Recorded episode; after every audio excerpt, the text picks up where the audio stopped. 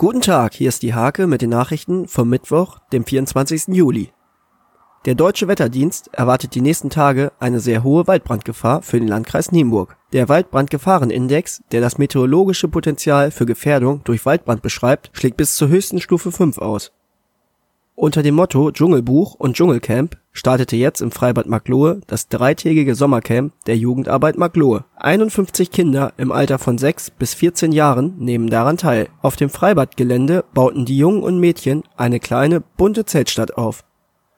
In Hassel sind 33 Quader Strohballen verbrannt. Die Ursache des Feuers steht noch nicht fest. Die freiwilligen Feuerwehren aus Hassel, Eistrup und Hoya waren im Einsatz. Seit dem 1. Juli ist Susanne Grote im Rehburger Rathaus tätig. Sie ist allgemeine Vertreterin des Bürgermeisters, zuständig für die Finanzwirtschaft und das Personalwesen in der Stadtverwaltung. Sie ist die erste Frau in dieser Position in Rehburg-Lockum.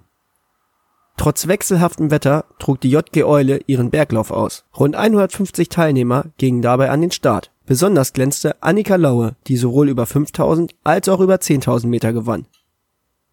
Diese und viele weitere Themen lest ihr in der Hake oder unter www.diehake.de